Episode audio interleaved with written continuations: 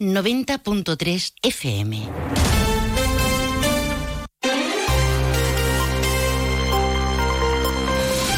Más de uno Jerez. Juan Ignacio López.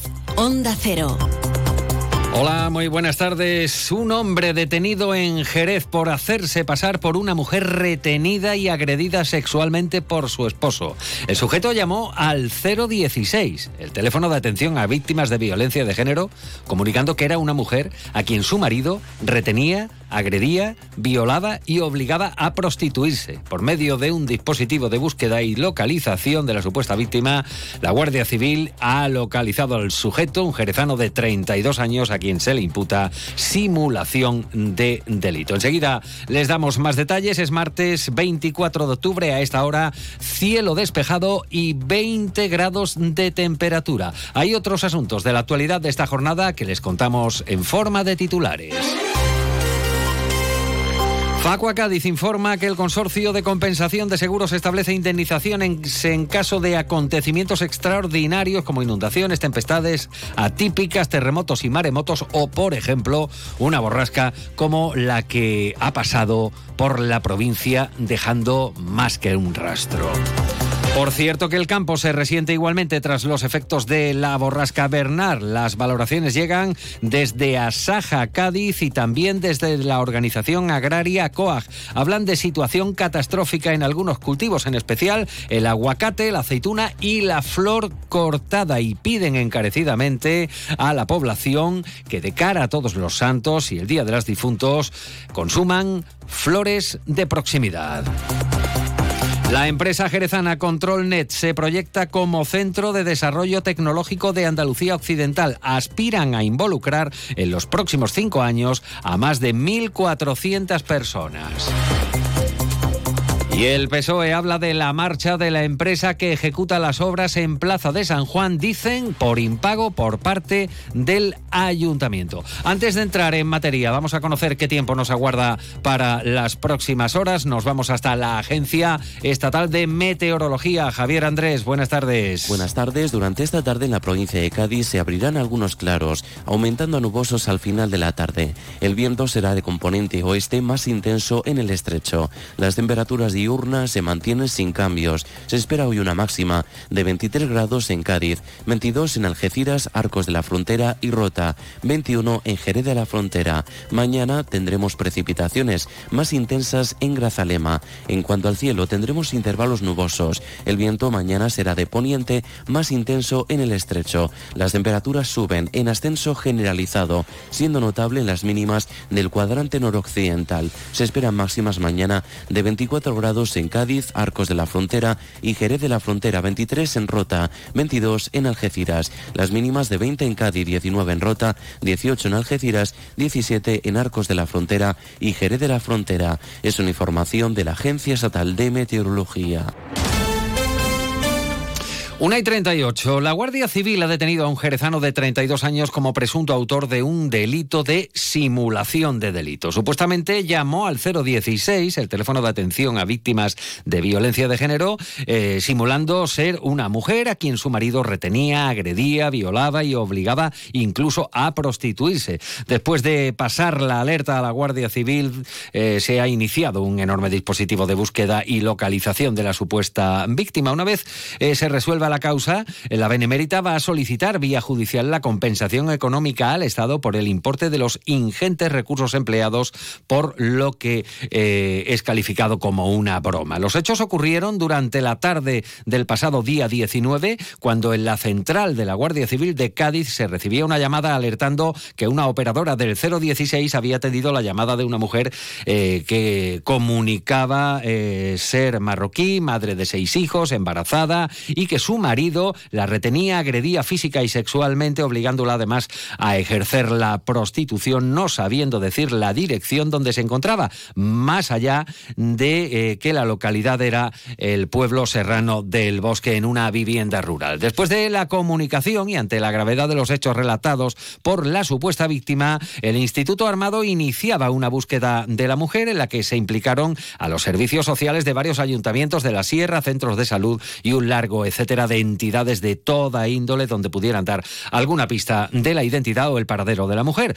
Después de una segunda comunicación con la Fundación ANAR de ayuda al maltrato en la infancia y adolescencia, se pudo localizar a través eh, de la dirección IP desde la que se había realizado la comunicación. La experiencia en este tipo de situaciones del equipo investigador por las sutiles contradicciones en las que habría incurrido la víctima y la rápida localización de la dirección postal y titular de la línea desde la que se habían hecho las comunicaciones han llevado a abrir la posibilidad de que se encontraban ante una simulación de delito. Una y cuarenta minutos de la tarde, los vecinos de la zona rural de Jerez claman una solución urgente al corte de suministro eléctrico que sufren desde hace dos días. Culpan directamente a la compañía eléctrica por no poner los medios necesarios, subrayan estos vecinos, para dar solución a una situación que se ha vuelto insostenible. Una vecina afectada, de Cuartillos en concreto, especifica que tampoco tienen agua, al no disponer de luz para alimentar los motores con los que se abastecen. El día a día, relata, se ha vuelto una aventura desde que no tienen luz. La higiene, la conservación de los alimentos que se han ido al traste por carecer de refrigeración y ni tan siquiera poder cargar los teléfonos para comunicarse son algunas de las consecuencias de este corte de energía eléctrica que padecen desde hace 24 horas. Lo cuenta Mari Carmen Vega, vecina de Cuartillos. Queremos denunciar públicamente a la empresa Endesa, que nos mantiene a la zona rural sin luz desde hace 40 horas aproximadamente. Llevamos ya dos días casi y dos noches, que también estamos sin, sin agua. No podemos cargar los teléfonos. Las personas que tenemos, niños, mayores, enfermos, pues ya pueden imaginar cómo lo estamos pasando para el tema de la higiene, para la comida, no podemos cargar los teléfonos, se nos están estropeando los alimentos que están en congeladores y en frigoríficos. La ELA de Cuartillos no es la única afectada, el Torno, Rajamancera y San Isidro del Guadalete también se han visto afectados por cortes de suministro eléctrico. Es una vergüenza que una empresa que nos cobra una cantidad ingente por la luz que consumimos no sea capaz de poner los medios y las personas suficientes para arreglar una avería como la que tenemos.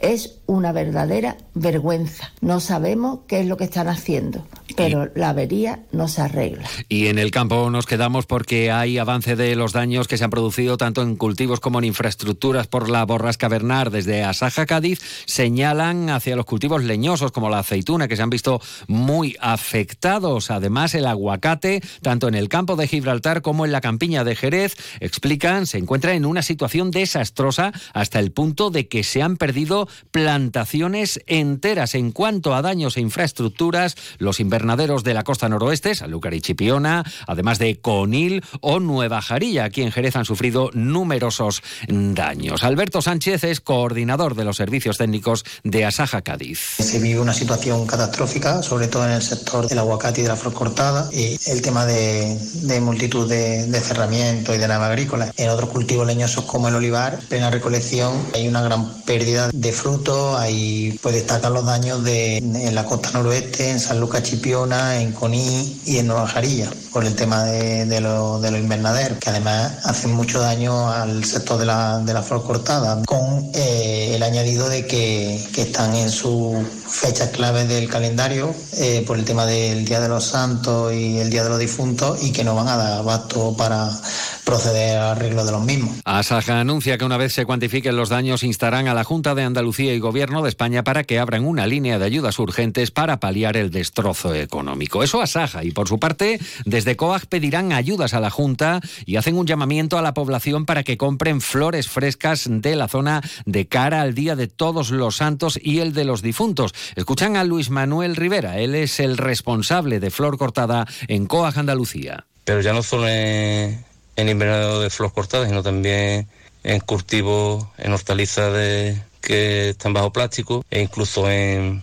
otros cultivos como la zanahoria también han sufrido daño. Estamos recabando ahora datos de los daños que han sufrido los agricultores y se lo vamos a llegar a la Junta de Andalucía para ver si recibimos algún tipo de, ayuda. A partir de ahí tenemos flores de muy buena calidad y hacemos un llamamiento a la población para que consuma flores frescas y naturales, ahora más que nunca, para ayudar a los agricultores y que podamos seguir A todo esto, Facua aconseja a todos los usuarios que puedan haber sufrido daños por los fuertes vientos, las inundaciones u otras circunstancias provocadas por el paso de la borrasca Bernard por la península que lo pongan en conocimiento de sus aseguradoras para que reparen los posibles siniestros. La asociación señala que dichos daños deben notificarse en el menor tiempo posible y aconsejan que se le entregue a la compañía todas las pruebas documentales que se puedan recoger de los desperfectos. Jesús Yesa, portavoz de Facua Cádiz. Que de la manera más inmediata posible pongan en conocimiento de su aseguradora los posibles daños que les haya ocasionado el temporal. Tenemos derecho a que se nos indemnice por estos daños, bien directamente por parte de la compañía con la que tengamos asegurado nuestro coche con la que tengamos asegurado nuestra vivienda, o en su caso la propia compañía de seguros trasladará esta petición de indemnización al organismo público que, entre otras funciones, pues tiene precisamente la de indemnizar a los asegurados cuando se producen circunstancias climatológicas extraordinarias como estas que hemos padecido en los días recientes. Además, es recomendable, añaden, conservar o no tocar los desperfectos hasta que acuda un perito del consorcio para revisar los daños. Una de la tarde y 46 minutos. En el ámbito educativo, el sindicato CNT denuncia que la Consejería de Educación de la Junta ha dejado al Instituto Asta Regia de aquí de Jerez sin conserje. Ocurre, según indican, desde el pasado día 20, puesto que el ordenanza que venía ocupando el puesto ha finalizado su contrato y no se le ha sustituido. Esto atañe a un total de 168 alumnos y 19 profesores. Francisco Cuevas, CNT. Estamos desde la semana pasada sin conserje en el turno de tarde. Eso es algo que afecta bastante alumnado, bastante profesorado. El problema de fondo es que no se están cubriendo las sustituciones. Esto tiene que ver evidentemente con los recortes en la enseñanza pública que venimos padeciendo desde, hace años y, bueno, la comunidad educativa del instituto está movilizada porque de hecho ya el mismo viernes pasado los estudiantes de ciclo formativo de FP pues iniciaron una huelga. Una de la tarde y 47 minutos. El PSOE ha denunciado hoy en rueda de prensa la marcha de la empresa que ejecuta las obras en Plaza San Juan por impago del ayuntamiento. Aseguran los socialistas que se les adeuda 170.000 euros. Hablan de falta de gestión y recriminan al gobierno local que nadie del Ejecutivo se haya personado esta mañana en el lugar. José Antonio Díaz, portavoz socialista. Hoy, en las obras de la Plaza San Juan, la empresa ha comunicado que se marcha por el impago de 170.000 euros del gobierno de la señora Pelayo. No ha pagado las certificaciones de obra de agosto y septiembre, ha despedido a 11 trabajadores y todo porque el gobierno de la señora Pelayo no paga a la empresa los trabajos realizados. Hoy han estado ocho policías locales para intentar de que la empresa no se marchara. El Grupo Municipal Socialista ha aprovechado para enumerar los asuntos que elevarán a pleno esta semana. Una eh, iniciativa específica relativa a monitores escolares, los conocidos como PETIS, otra propuesta para defender el empleo de los eventuales en el medio rural o el retraso, dicen, del bono joven o del bono para la vivienda joven. De igual forma, preguntarán por la desactivación del Grupo Beta de la Policía y por la estabilización de la plantilla municipal. Una y 48, reaparición del popular Antonio Saldaña, actualmente parlamentario andaluz por la provincia de Cádiz. Saldaña ha subrayado hoy el liderazgo de Jerez en cuanto al número de autónomos durante los últimos cuatro años. A día de hoy, señala, la ciudad eh, ya ha rebasado los 11.000 trabajadores por cuenta propia. Y es que el 16% de los emprendedores o autónomos de la provincia de Cádiz se localizan aquí en Jerez. Antonio Saldaña. Jerez lidera el crecimiento de autónomos en, la provincia de Cádiz en estos últimos cuatro años. Es que uno de cada seis autónomos que se ha generado en la provincia de Cádiz en estos cuatro años es jerezano. Y es que Jerez ha superado la cifra de los 11.000 autónomos gracias a eh, el esfuerzo y el trabajo, evidentemente, de ellos. Y en el plano empresarial hablamos de la compañía jerezana Controlnet, que continúa su apuesta por la innovación y el talento. Pertenece al grupo sueco Livia y ha presentado una iniciativa que tiene como objetivo fundamental convertir a Jerez en el centro de desarrollo tecnológico de Andalucía Occidental. José María Martín Mateos, CEO de Controlnet. Realmente Controlnet, como tiene una vocación europea y americana desde el punto de vista que captamos proyectos en ambos continentes, tenemos la capacidad de poder generar empleo y proyectos de manera eh, recurrente, con lo cual... Llegamos así a la hora del relevo. Continúa la información nacional, internacional, también regional, aquí en Onda Cero. En la realización técnica ha estado Pepe García. Toda la información actualizada en ondacero.es.